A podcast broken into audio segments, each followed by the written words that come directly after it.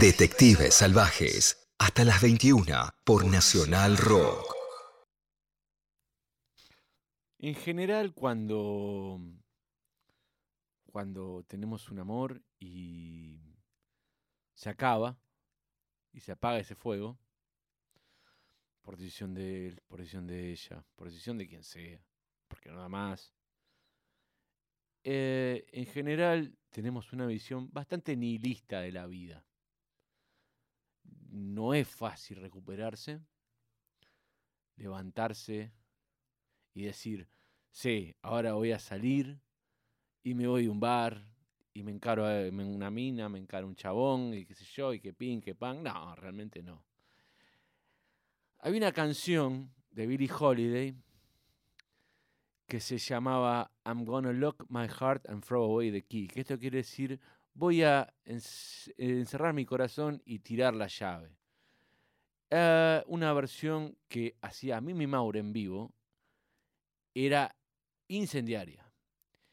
Y lo interesante también es que Billie Holiday tuvo una vida muy, muy, muy, muy, muy compleja. Más de una vez de haber tirado la llave. Más de uno tiró la llave. Cuando no tirábamos la llave. Pero cuando la tocaba a Mimi Maura, se producía una suerte de alegría triste. Bienvenidos. Abran o cierren su corazón.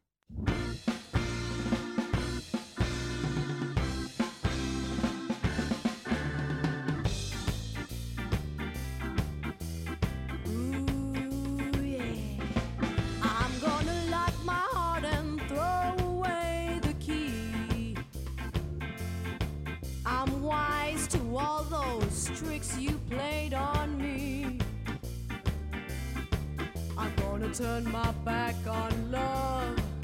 Gonna snuff the moon above. Seal all my windows up with you. So the love boat can't get in. I'm gonna park my romance right along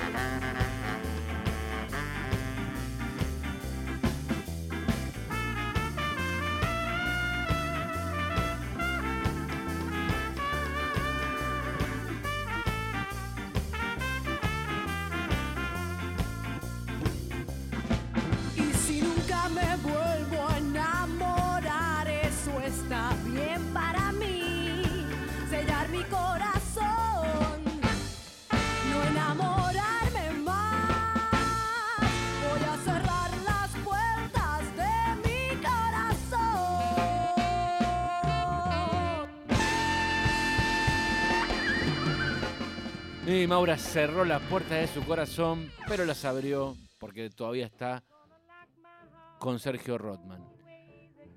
Somos los detectives salvajes. Detrás de los teclados el señor Pablo. En esa rara combinación de productor y hombre que quieren los invitados está el señor Iván. Mi nombre es Martiniano. Estamos en Facebook. Nacional Rock 937. Fútbol femenino en Nacional Rock. La selección argentina de fútbol femenino se enfrenta a Brasil en un partido amistoso internacional. Y lo vivís en vivo por Nacional Rock. Este lunes, desde las 15.45, con el relato de Natalia Maderna y los comentarios de Santi Lucía, en una edición especial de Todo en Juego. Fútbol femenino en Nacional Rock. Argentina-Brasil. Este lunes, desde las 15.45, transmisión especial en Nacional Rock.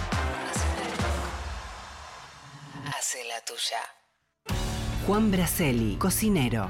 Anotate esta receta. Ponete el barbijo, lavate las manos con jabón. Si estás afuera de casa, usa alcohol en gel. Mantén distancia con otras personas. En el último año, la vida se llenó de nuevas consignas. Pero ahora que hace más frío y que ya no estamos tanto tiempo afuera, hay que abrirle las ventanas a un ingrediente fundamental, el aire. Mantener todos los ambientes ventilados de forma cruzada achica las posibilidades de que se transmita el coronavirus. Es simple, el aire circula y el virus se dispersa. Por eso, abrí las ventanas y las puertas aunque sea 5 centímetros. Y si tenés frío, es preferible que te abrigues un poco más, que a la segunda ola se la lleve el viento. Seguí cuidándote. Radio y Televisión Argentina. TELAM. Contenidos Públicos. Sociedad del Estado. Secretaría de Medios y Comunicación Pública. Argentina Unida. Argentina Presidencia.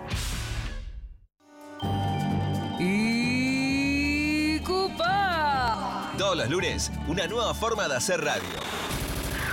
Tania, Barbie y la participación estelar de Charo, junto a una troupe delirante, aparecen en tus pantallas por Twitch. Lunes. También por Twitch. Seguilo en Nacional Rock 937. 9 3 93 7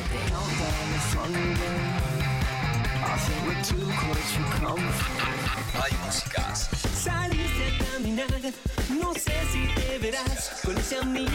y músicas.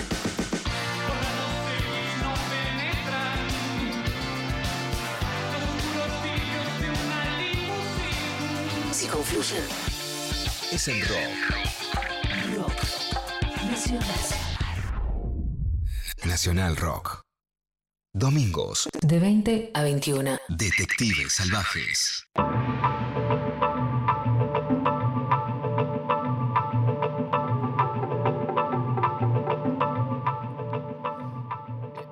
Siempre Eterno. em, también Mimi Maura. También Cienfuegos. También la banda que tocaba con el amigo Hernán Espejo. Que se llamaba. Me colgué ahí. No, no recuerdo el nombre, Siempre Eterno. Los Sedantes, ese era con Gamexane. El Siempre Eterno era con Hernán Espejo, que era el Minimal. Ahí está, mil disculpas. Como lo vi en algún. Va, la mayoría de las veces que lo vi, como lo presentaba el señor Gabriel Fernández Capelo, cada vez que sonaba Siguiendo la Luna, el profesor Sergio Rotman. Mi nombre es Marneo Cardoso, un gusto. ¿Qué tal, Mariano? ¿Cómo estás? ¿Todo bien? Todo bien, creo, sí. ¿Le pifié en algo? Eh, no, la re- rectificación del final estuvo correcta. Estuvo correcta, estuvo El- correcta. Ahí. El derrotero. El, der- el derrotero ahí, ahí, ahí la, ahí la, ahí la, la, la- la traté de arreglar en vivo. Em, y ahora solista. Bueno, sí, en verdad eh, era lo que dije que no iba a hacer, así que era suficiente motivo para intentar hacerlo, ¿no? El hecho de haber dicho que nunca lo iba a hacer, motivo suficiente para, para intentar hacerlo, por lo menos. Eh, sí, saqué dos discos, uno que salió en 2019 y otro que salió en marzo de este año, o abril de este año. Exacto. Eh, y bueno, igualmente también con la pandemia atravesada que hizo que todos los planes de última se condicionaran de alguna forma con, con la vida real, ¿no? No, ni, ni hablar, ni hablar. Eh, em, todo mm, también em, tirado por un. Tenido por un nihilismo que, que también estudiándote, escuchándote, eh, siento que, que en algún lado encaja con tu música y con tu, y con tu arte, digamos, ¿no? Es la idea. Hay momentos que, uno llega con, llega con el objetivo que tiene artístico, otros momentos que no, pero pero la idea es eh, manejarme en un criterio lógico, para mí lógica, ¿no? De, de cómo presentar mis canciones y lo que me interesa decir. Em, y así ha sido, por lo menos en, lo- en los grupos que tuve co- como yo, yo como compositor, ¿no? Eh, bueno, llevo 37 años haciéndolo. Tan mal no te fue, digamos. No me ido mal, sobre todo los Cadillacs fueron un Los proceso un mal paso, ¿no? Claro, sí. Eh, y te iba a decir que mm, justo, bueno, Hernán Espejo, el, el- el- el- el guitarrista de Siempre Eterno, eh, me contó una, una anécdota que antes de, de- de empezar que me parecía como muy interesante, que es que, bueno, había una, bueno, de hecho el, el disco tuyo está Saúl Díaz de Vivar. Yo no lo podía creer cuando me dijo que vos tocaste el saxofón en Los Pillos, en una banda histórica con un solo disco, con Viajar Lejos. De hecho, yo en una época tenía un programa llamado Viajar Lejos. ¿Esto es Sí, así? los pillos, los pillos funcionaron entre el 85 y el 88. Fue un periodo muy muy breve de tiempo y en el medio, creo que en el 86, 87 grabaron ese disco. Que es muy extraño porque en realidad todo ese disco fue compuesto por Saúl, Sí. junto con Adrián Jansón. Eh, y yo participé en la grabación, del- no en la grabación del disco, sino en la grabación de los demos pero enseguida Cadillac eh, requería de, en ese momento Cadillac, te hablo del año 87, teníamos, no sé, 150 shows por año. Claro. Entonces no, no podía seguir tocando los pillos y creo que ellos inteligentemente eh, no, re- no, re- no me reemplazaron, sino que dejaron el grupo sin saxofón, lo cual artísticamente fue una, una decisión muy inteligente de la parte de ellos. Eh, y, y grabaron ese disco con, con Alejandro Fiori, con el que era guitarrista de Los Encargados, Exacto. un excelente guitarrista también, eh, pero pero muy poco tiempo antes de que con, cuando Saúl se había ido. O sea que Fiori creo que lo llegó a tocar en vivo nunca antes de grabar ese disco. Después hicieron algunos shows con Fiori. Pero la formación de los pillos más activa eh, fue en esa época, fue hasta el 88 creo. Ba- Banda, banda mítica para el melómano argentino. Yo tengo un amigo que tiene el vinilo eh, original de, de- de Los Pillos y, y una vez me lo prestó una semana y se lo devolví porque lo quiero mucho, si no, se lo robaba, digo. Sí, Eh, sí, vos sabés que hay algo interesante entre ese proceso artístico del rock argentino entre el 83, 84 hasta el 88, 89, hasta que es lo- la hiperinflación. Eh, todo ese proceso fue un proceso bastante dramático para Ah. el rock argentino. Si bien fue un periodo de mucho éxito, también en una, en una- época muy extraña. Recién habíamos vuelto a, la- había vuelto a la democracia y me parece que al principio fue más oscuro que, la, que el final de la dictadura en un aspecto. Claro, sin, sin, el, si- sin el partido militar desarmado todavía, con la policía Claro, era la misma la tenías- dictadura, vos- ¿no? vos- Digo. Claro, vos tienes una democracia que no se hace efectiva en la calle ni en la noche.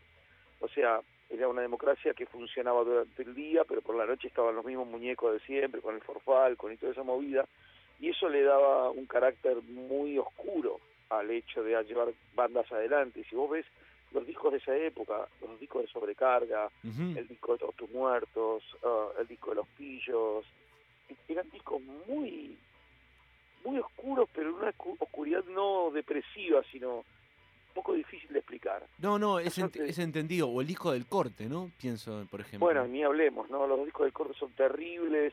Eh, hay Bueno. un montón de bandas que, han- que se fueron perdiendo, Mini Loco, Eh, O los discos de, eh, bueno, los corrosivos, ¿no? Digo, se eh, perdiendo y, y me parece que todo tenía que ver con, con, con lo que se vivía en Buenos Aires en esa época, ¿no?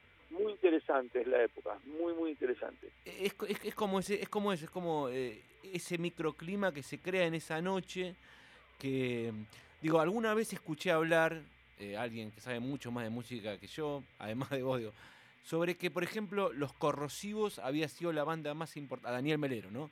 Que tiene todo mi respeto, pa- para empezar, y admiración.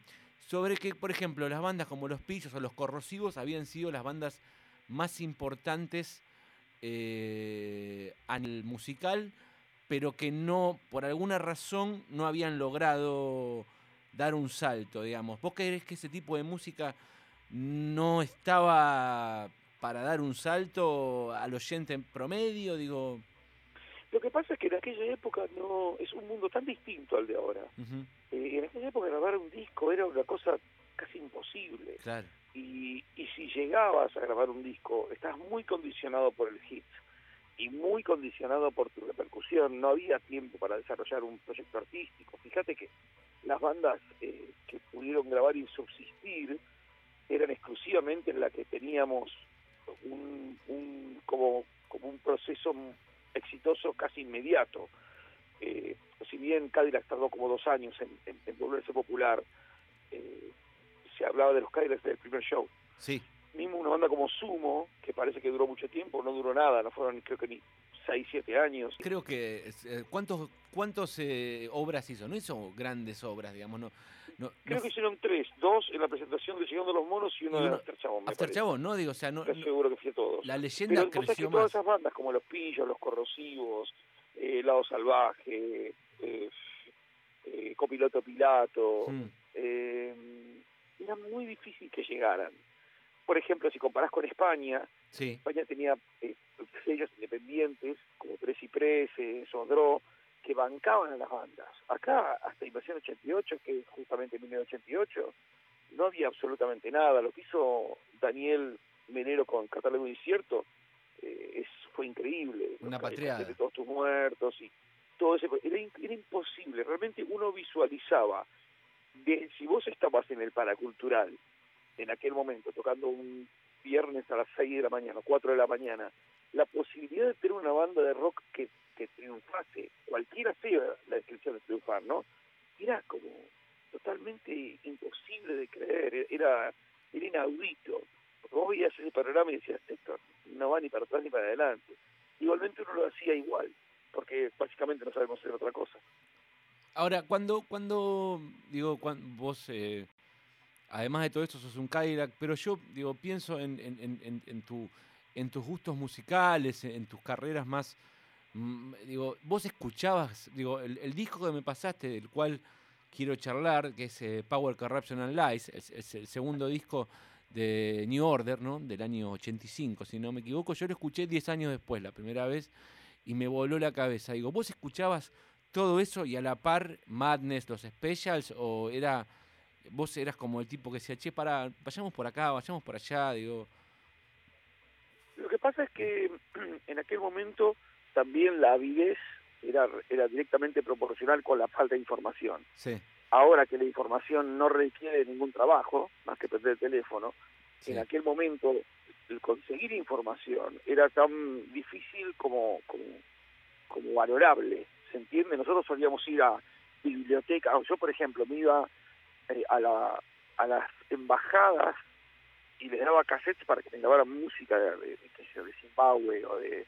Generalmente la- las embajadas africanas íbamos siempre y les dábamos cassettes para que te grabara. Imagínate lo que estoy hablando, ¿no? Sí, o sea, sí, para sí, conseguir música africana. Grabame música de lo que sea, le decía que era más. Y así lo hacíamos con casi todo. Eh, acá no, no llegaban discos, los discos importados eran imposibles de pagar. Yo tuve la suerte que trabajé durante como tres años en una especie de falso Tower Records que hubo en los 80. Entonces, este fue como como la llave del paraíso, ¿no? ¿Cuál- cuál- ¿El club del disco era, eh, eh, no, el... Lo que pasa es que el club del disco estaba relacionado a la edición local. claro, y la edición nacional era, eh, qué sé yo, era como arbitraria. se- por, a veces llegaban algunos discos, se editaron discos de 4AD en un momento, eh, pero pero no era so- sostenible, ¿entendés? Y tampoco un grupo que no conocías, porque salía un montón de guita y era difícil. claro. Entonces era, era muy extraño todo, era muy, muy extraño. A la vez muy inspirador, ¿no?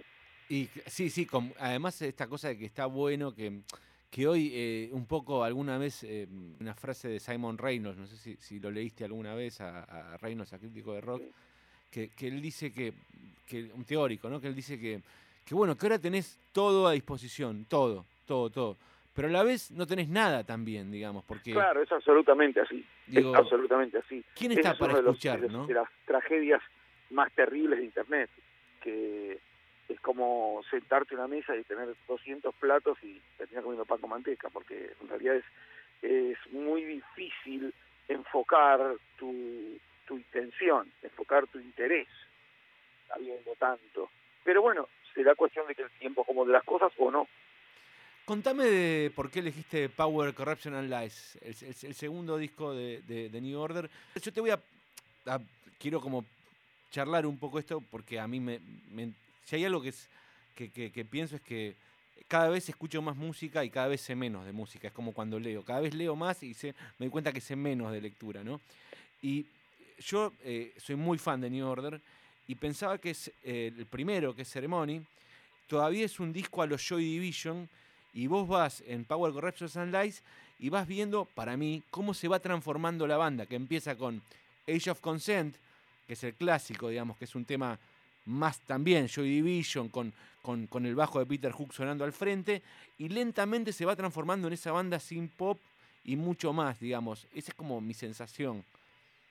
Lo que pasa es que el año ese, 1982, es, es clave, eh, porque es el, sobre, no te olvides que es el final del, del, del concepto 100% análogo. Sí, Ellos empiezan a trabajar muy muy avanzado sobre, sobre los instrumentos digitales y sintetizadores y eso, pero a mí no me- lo que me gusta de ese disco es que está hecho con una i- inocencia frente a las máquinas.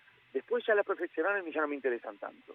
Los discos Pero de ellos no hasta ese momento es un grupo que venía de la oscuridad total. El primer disco es- se llama Movement, Movement. es un disco menos oscuro todavía, pero en este disco se empieza a ver como ver la luz. A mí Power Corruption Live siempre me da como una especie de extraña alegría, ¿viste? Sí. Pero una alegría frente a la inocencia de, de- de tener los instrumentos y no saber bien qué hacer con ellos y lograr cosas increíbles. Eso, Y ¿viste? además que no pongan Blue Monday en el disco me pareció un detalle tan fino. Eso es genial, sí. Eso es genial. eso es Y genial. toda la carrera de esos pibes es, es, es- es magnífica.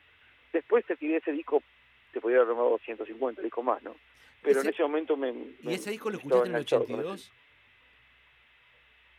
¿O lo escuchaste más tarde? ¿Lo escuchaste cuando salió o, o- o- Eh, y dijiste, wow, o sea... Un poco, un poco, un poco después, me parece. Acordate que en aquel momento, dos años era, era nada. Claro, era nada, sí, Ya. sí. Nosotros, yo hice un proceso de, de me pasé como, como al, al punk cuando me mudo del centro de la con mis viejos a, a zona norte y empiezo a, a, a parar con un grupete del cual con algunos todavía sigo tocando eh, Fernando Richard y Gillo González Claro, eh, que eh, teníamos como ese, esa, ese, ese interés por la música y por el arte en general y la búsqueda del punk enseguida fue una llama que fue difícil de apagar. Entonces, todos esos discos, todo lo que conseguías para poder escuchar era como oro. Y me parece que yo di con ese disco por ahí, en el 83, como un año después que salió. Creo que di primero con ese disco y después fui a Joy Division. claro. Eh, y, y- y a ver si, si me... em, ah, Yo una vez le- leí y le pregunté recién a Hernán también, Espejo, que yo leí que Cienfuegos es un proyecto anterior que los Kylax. Me Dice, sí, pero se llamaban de otro nombre. ¿Es así, digamos? Ujú. Cien- ¿Cienfuegos fue primero antes que los Kylax? En verdad, eh, sí, era un, era un grupo que primero se llama Los Marginados y que después se amplió con mi entrada y la de Gillo González a, a llamarse Día D. Eh, eso te hablo, eso fue entre el 83 y el 85. Con Richard en ya para el batería. 80 y- ya para el 86 cuando cuando los Cadillacs graban eh, lo que era Día D paró y volvimos prácticamente los mismos con la entrada de Diego Loé eh, en el año 95 cuando Martina Loé vuelve de España Ajá, o sea 10 años después volvimos y le, y le cambiamos el nombre a Cienfuegos lo que pasa es que yo en Día D tocaba el saxofón claro. y en Cienfuegos me convertí en cantante y compositor Sí, en Frontman. eh, sí, sí, sí. un proceso extraño, pero que, que así fue. Yo no sé si hay muchos puntos de conexión entre lo que era el grupo en el ochenta y pico a lo que fue Cienfuegos. Me parece que Cienfuegos eh, tenía ot- una dinámica un poco diferente. De hecho, no tocamos ninguna canción de, de o una canción de lo que era el proceso, había sido el proceso pre-Cadillac. Y, no sé cuántos puntos de conexión hay, salvo obviamente la escuela musical que teníamos, ¿no? Sí, claro.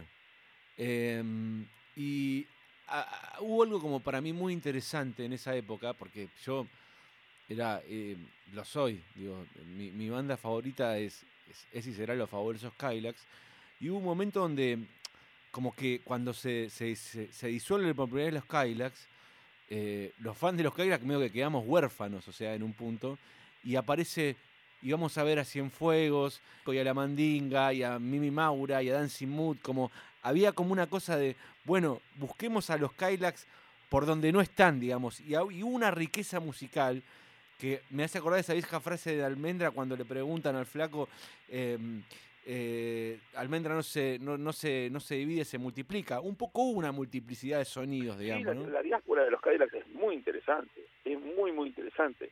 Eh, yo eh, tuve como, siempre con los códigos a los pies que hiciéramos un festival con todas las bandas que son de los Cadillacs, inclusive PES.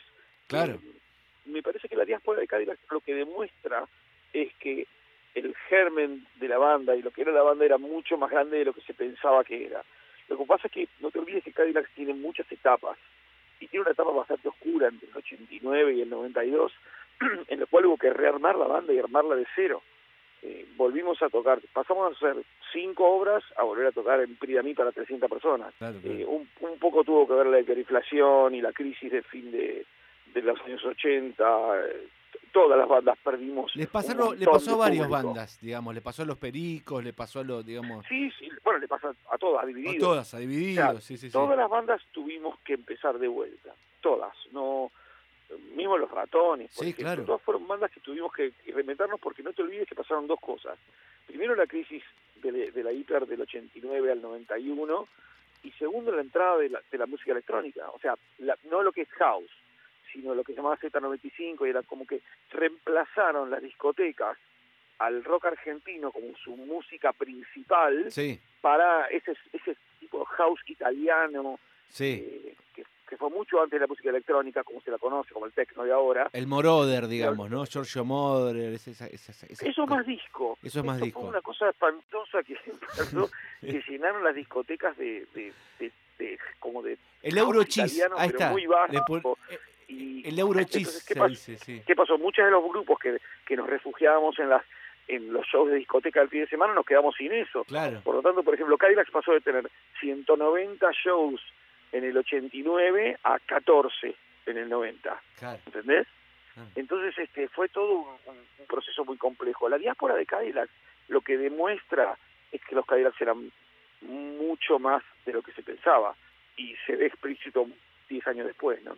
Exacto, digamos. eh, em, y, no, e- e- es eso, digamos, como que, que, que- y está bueno porque, digamos, eh, Kylax vuelve a juntarse, tenés a los Kylax, pero ahora tenés- también tenés, qué sé yo, eso, tenés a Rodman, tenés a Mimi Maura, tenés a Dancing Mood, tenés al señor Flavio, lo tenés a, a- Gabriel Fernández Capelo, digamos, te- tenés como, o sea, esa diáspora abrió y, y- y- y sigue como produciéndose cosas. Creo que, no creo, la última vez, unos últimos shows, antes de todo, digamos, te vi a vos tocando con, con los OK Pyramid, y si, no- si me equivoco, haciendo covers de, de- de los, de los Clash, digamos. O sea, eh, hasta ese Ajá. punto, digo, en, en- en como... Este, mm, eh, como nada, digamos, me parece que, que- que- que eso fue increíble, digamos. eh, Es que esa generación, esa generación que te contaba antes, de fines de los 80, sí. lo que tenía era una, un interés tan real sobre la música y sobre la vida que llevábamos, era tan verdadero. El, el, después, lo, uno de los problemas que tienen las bandas hoy en día, que el rock and roll es tan fácil, el acceso es tan fácil, que me- se pierde algo. ¿Me entendés lo que quiero decir? O Sí, sea, sí, el rock and roll tiene que tener un poco de sufrimiento siempre, para que la cosa funcione y me parece que está bien visto en es, que muchos de los músicos de esa época somos los que todavía estamos manteniendo la escena y todo el rock and roll que viene después de lo que sea el rock barrial o es un rock mucho más eh, domesticado Sí. de cierta forma no la gente sabe cómo comportarse el cantante dice pirú pirú para acá pirú pirú para allá y Sí. todos más o menos vamos dentro del mismo car- mismo tren Sí, sí, sí. antes no antes era un- una música de quiebre absoluto no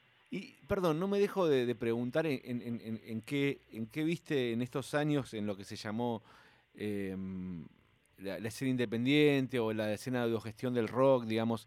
¿Qué, qué te pasó cuando viste como mm, eh, una explosión de bandas para, no, no, no en el sentido, una explosión de bandas, pero no de público, digo, pero hubo una época antes de, bueno, antes de la pandemia donde jueves, viernes, sábado, domingo, digamos, tenías tres, tres bandas para ver, interesantes, a mi juicio, digo, o sea, qué sé yo, desde Él mató los espíritus, eh, eh, no sé, Cabeza Flotante, las ligas menores, em, no sé, Bestia Bebé, em, bueno, y así, digamos, ¿qué, qué te pasó si lo viste? Que, ok, Pirámides, em, Sí, sí, yo, yo la verdad es que no dejé, de- o sea, envejezco pero no maduro, ¿entendés? sí, Entonces sí. sigo saliendo igual como tenía a los 18 años, no me importa, no hay nada muy- que me parezca más divertido a mí que una noche que salir. No me quedo en casa viendo Netflix, ni un carajo. me parece que la explosión de post siglo XXI, que si bien es, es- está muy bien, hay bandas muy buenas, muchas de las que nombraste recién me gustan mucho, les falta algo que sí los 90 tuvieron. Eh, los 90 lo que tuvieron es una relación muy directa con la novedad y lo poderoso. Si bien antes Ujú. hablábamos de los 80, a mí me gustó mucho tocar en cemento en los 90. Toqué muchas veces, claro. no con Cadillac, Cadillac hizo un solo cemento en toda la historia, pero no con Cadillac, sino mucho con Todos Tus Muertos y con Los Decadentes. Claro. Eh, y, y realmente creo que ese fue el, el, el- el pico del rock argentino, digamos, de esta época moderna, ¿no? Más que, más que lo que pasaba ahora. De vuelta por lo mismo, porque si bien las bandas son buenísimas y había movimientos muy fuertes, el rock se maneja mucho mejor cuando es ilegal, se maneja mu- mucho mejor como, como propuesta artística cuando no es aceptado. Posiblemente ahora que ya volvemos a no ser la música popular por excelencia, porque Exacto. el reggaetón pasó por encima, o la música urbana, como le llaman, pasó por encima casi todo, posiblemente tengamos ahora sí buenas bandas de nuevo, ¿no? Y- Ahora sí que, que va a volver a ser difícil si es que la pandemia permite volver a tocar, ¿no? Claro, claro. Como parece. Sí, me parece que sí tengo más esperanza de que haya mejores bandas y mejores cosas, porque ya no somos el, el, el, el plato central, somos el, el estilo musical pre- predominante. Y el rock se maneja mejor así, me parece. a mí. Eh, me- gusta llevarte al terreno de la película que elegiste, que me parece como, bueno, nada, una película que a mí me encanta. Blow Up de Antonioni del año 1966. Mientras la volví a ver, pensaba qué lindo fresco de época, digamos, ¿no? Que es una película con la cual uno se tiene que dejar llevar, digamos, ¿no? No, no, no sé, siempre la pregunta en el programa es cómo, cuándo, por qué, digamos, este, al invitado. Eh, bueno, Blow Up es una película que es muy importante porque re- muestra lo que era la escena de fines de los 60. Y lo muestra sin ser una película que gira alrededor socialmente de la escena, porque si habla es, es un fotógrafo, no tiene mucho que ver. Sí, sí, inspirado en un cuento de Cortázar, en muestra tan Diablo. perfecto lo que era la, la idiosincrasia de la época, ¿no? Todo lo, lo, el doble sentido de todo. Fíjate que el tipo termina no dándose cuenta si está loco o no. Es totalmente. termina escuchando estos estos tenistas Sí, mimo sí, que están sí, jugando sin pelota sin y pelota. termina escuchando la pelota botar, ¿no? Sí, sí, Entonces, sí. me, me parece que, que eso es lo que más me gusta de la película, que me, me hubiese gustado vivir esa época. ¿Cuándo la viste? Era una época de una explosión increíble. ¿Cuándo la viste? La primera vez que la vi, creo que la vi en, la televisión de los 70. Eh, posiblemente en alguno el mundo del espectáculo, alguna, Función me acuerdo de la privada, primera vez que vi, la blanco, blanco y negro Sí. en mi casa en los 70. Eh, habrá pasado por el cine cuando se editó en los 60 y Sí. después me parece que la vi en los 70 con mis viejos, un día a la noche, no sé, que la pasaban esas películas los viernes a la noche, los sábados a la noche, me parece haberla visto por primera vez ahí y después la vi un millón de veces más. ¿Y, y qué cine te gusta? Más o menos, digamos. ¿Qué directores? ¿Qué, ¿Cuál es el cine No, que te interpela? Yo estoy alejado totalmente de- del cine y de la literatura. No, Estás muy alejado. Eh, sí, definitivamente. No le perdí el interés por, por esas dos. Si bien leí todo lo que tenía que leer, o con lo que yo creo que tenía que leer, eh, después con el tiempo el, el rock and roll es como lo único que me interesa, realmente.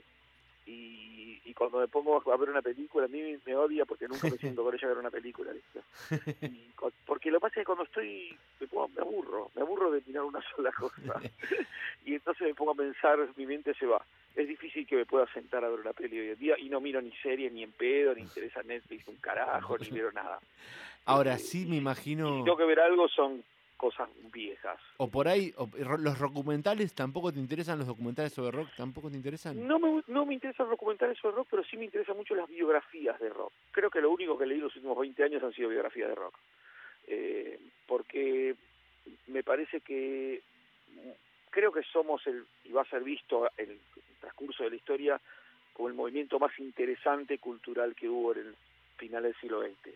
Y me parece que hay muchos personajes de esa época que son eh, únicos, que parecen renacentistas, parecen gente del año 1400, porque la historia de cada uno de ellos tiene un valor increíble y cuando vos ves lo plástico que es todo ahora y lo liviano que es todo ahora, Pero también, más ¿no? uno lo sí, lo y, sí, ¿no? Y lo, lo- lo- lo su- superficial, Sí. más uno ama a su Ian Curtis.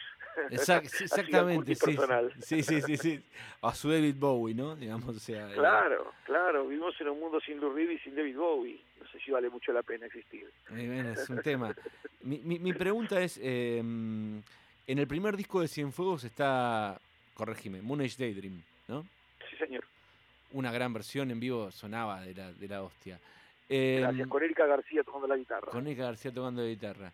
Eh, ¿Cómo entra Bowie a tu vida? Eh, lo que pasa es que vos cuando decidís meterte en esto que llamamos rock and roll, Sí, eh, tenés una escuela muy clara, es como el kung fu, ¿viste? Tenés que empezar por el principio de los primeros movimientos y hay dos o tres personajes, o por ahí más cerca de diez, con los cuales tenés que pasar. Y si no te gustan, no es culpa del personaje, sino tuya, que no los estás entendiendo. Entonces yo me acuerdo que la aproximación con Bowie eh, fue justo cuando empecé a escuchar punk rock. Eh, yo era bastante radical, en mis gustos era solamente Germs, Adolescence, Black Flag. Black Flag con Eh, esa remera que no siempre te veía. Esa- esa remera-. Yo vi que Gillo, Gillo González este, venía y escuchaba Ziggy Stardust. Yo decía, ¿qué mierda escuchás, hijo de puta? Eso es aburrido, hippie, mundo. Y un día... Eh, Hippie sucio. Escuchando Artaud, Claro, Artaud despierta con la luz apagada. claro. Y digo, ustedes son todos putos, ¿qué haces con la luz apagada? Todo? Y ahí me dice, "Shh, callate y sentate. Y ese fue un día absolutamente epifánico. Y a partir de Artaud volví a escuchar música de los 70 y de ahí a Bowie había un paso. Claro. Y todo lo que, pues, la, toda la carrera de Bowie de los 70 es increíble. Y eso fue directamente una trompada en la cara. O- algo que yo también creo que hay, hay dos bandas por lo que te, te- te he escuchado y te he estudiado y te, y te he leído y, te, y todo, que, que para mí, corregime si no, pero yo creo que están. Tengo una remera acá, este, es una lástima que no se pueda hacer zoom, pero tengo una remera que dice Stop Making Sense, ¿no?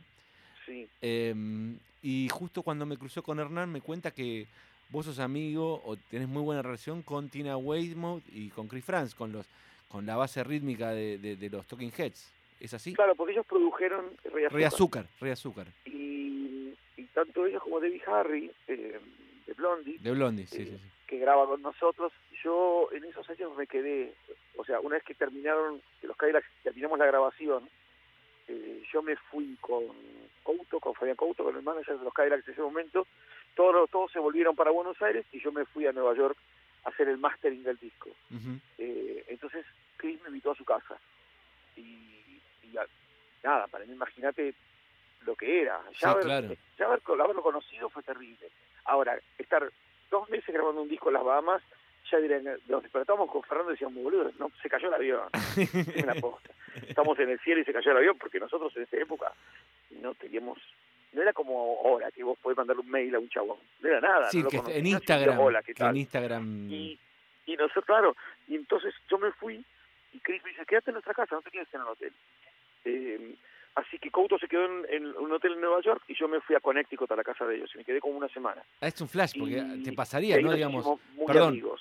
Eh, Sergio, ahí te pregunto, como, es, a mí me pasaría lo mismo, más allá de no ser vos, digo, estoy durmiendo en la casa de los Talking Heads, digamos, a mí me parecería como, Sí, sí, y además me pasó una cosa que es más fuerte todavía y que no es tan sabida, y es que después de esa amistad que fue entre el 95 al 98, yo vivía en Puerto Rico en ese momento, ya en el 96 me fui a Puerto Rico Sí. con Mimi.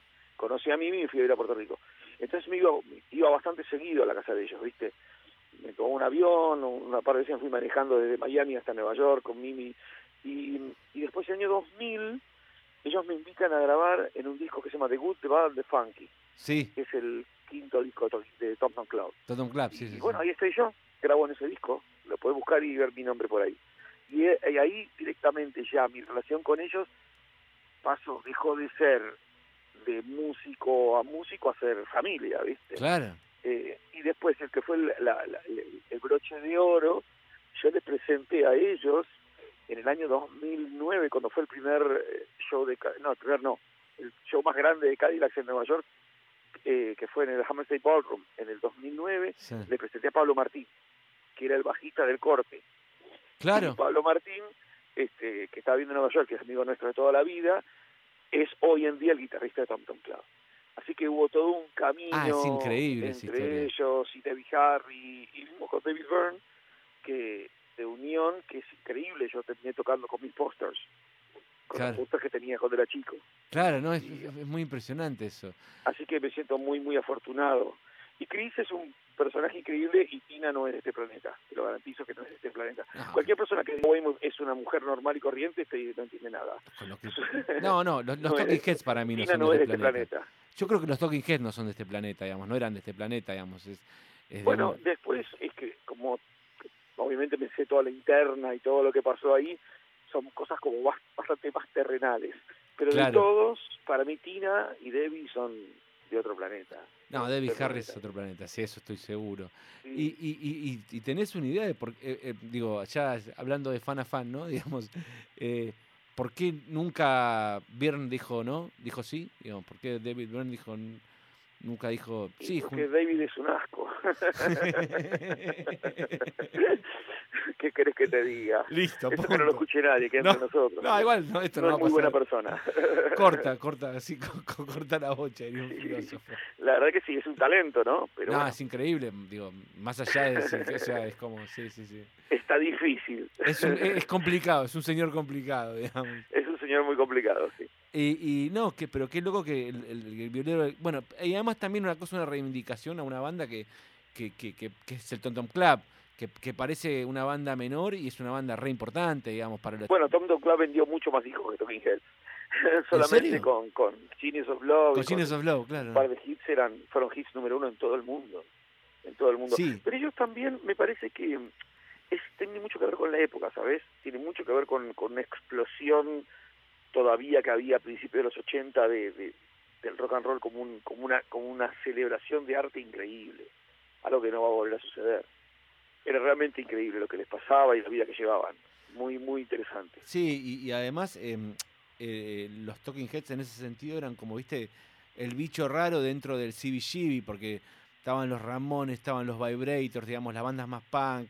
eh, Lo que pasa es que no te olvides que el concepto de punk, como lo tenemos entendido ahora, cambió mucho del 74 al 75. sí.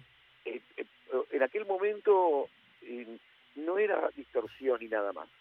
Eh, incluía conceptos artísticos y, y filosóficos muy por encima de la campera de cuero. Por eso el movimiento ese es tan brutal. Eh, si bien después se pudo, el sistema pudo dominarlo y convertirlo en, no sé, rancid, este, Sí. antes le costó un montón al sistema de deglutir al punk. Mucho más que los hippies, que los convirtió en yuppies en tres años. En tres años. ¿Y vos Pero, crees- pero a los punks les costó mucho dominarlo. Lo han logrado, pero les costó un montón. Yo fui adolescente en los 90. ¿Y vos crees que el grunge fue un poco el punk de los 90 o decís... No, No. no tiene, no porque eh, es otra cosa. El grunge es netamente norteamericano. Es un es un es un evento que tiene mucho más que ver con con, con la alienación americana que con cualquier otra cosa. El punk me parece que es algo más mundial, mucho más eh, internacional, si se quiere, y, algo mucho más primitivo y humano. Y lo otro me parece que a mí me, a mí me encanta, muchas bandas de grunge me gustan mucho, pero me parece que es algo eh, muy local y focalizado en Estados Unidos. Sí, y, hay- algo que es que, que, que para mí es, digo, que, que, que desde, desde, desde Valentina Alcina salga una obra maestra como Valentina Alcina de dos minutos, habla de esto que vos decís, de esta cosa eh, eh, eh, tan, tan universal del punk, ¿no? Digo, pienso en eso, o pienso en los discos de los violadores, o... o- Sí, o, o- todos tus muertos. y hay punks, o había, sí. te vas a Mongolia y hay punks, te vas a Australia y hay punks, te vas a España y hay punks, te vas a Canadá y hay punks, te vas a Sudáfrica y hay punks. Claro. Yo creo que ahora va a estar difícil. Eh, me parece que entramos en un mundo nuevo. Estos últimos 10 años han cambiado, ha revolucionado el, el concepto artístico de una forma radical debido básicamente a redes sociales y va a pasar mucho tiempo hasta que pase algo divertido realmente de vuelta. ¿Cuál, cuál, ¿Cuál pensás que fue el último momento divertido para vos del rock? Yo pienso que el cambio de milenio es ahí termina todo. En The Strokes, el, en... el cambio de milenio con la llegada de internet y Sí. con en los primeros 10 años, ¿no? Y los segundos 10 años, la segunda década con, con la llegada de entrada de redes sociales son son como puñales al, al pensamiento individual, ¿entendés? Son Claro, puñales sí. al, a la- al, al individualismo como, como forma de artística de moverte. sí. Ahora somos todos parte de una masa eh, incomprensible, ¿no? Pero fíjate que un- ¿cómo, cómo va a salir un pibe ahora en un cuarto con una guitarrita o con un pianito tocando. Si tenés un puto teléfono, quieras o no. Sí. Y además si no querés tenerlo y no lo haces, no llegas a nadie. Entonces es una especie de trampa letal en la cual estamos sumidos, sumidos ahora. Te, te iba a decir de, de- eh, la verdad que estoy eternamente agradecido porque fue una charla de disfrutar la música completamente. Te iba a decir de cerrar con un tema de, de- de Power Corruption Lies, pero veo que tu universo musical es tan vasto que por ahí querés cerrar, no sé, con un tema de Black Flag, de los Dead Kennedys. ¿Qué, qué- con qué te gustaría cerrar? Y bueno, cerrar con un tema mío mejor. Y lo que vos quieras, ¿qué tema? Bueno, por ahí, ¿Querés- buscate por ahí. querés el ulti- de lo último que salió? Odio.